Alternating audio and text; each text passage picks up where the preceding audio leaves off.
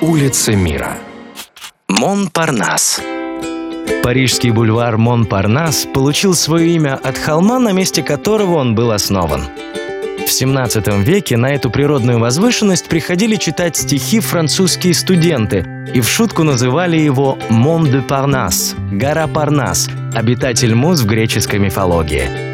Во второй половине XVIII века холм выровняли, а имя его сохранилось и стало принадлежать целому кварталу.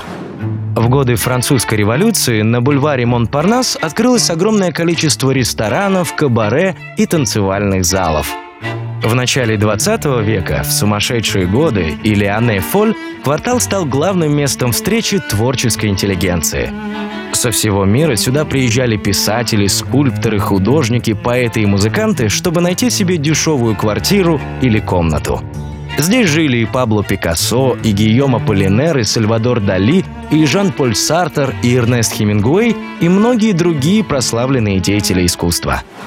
Любопытно, что в этом недорогом районе любили селиться и очень богатые бизнесмены, которые хотели чувствовать себя причастными к культурной жизни Парижа и влиться в богемную компанию. Некоторые из них приносили реальную пользу.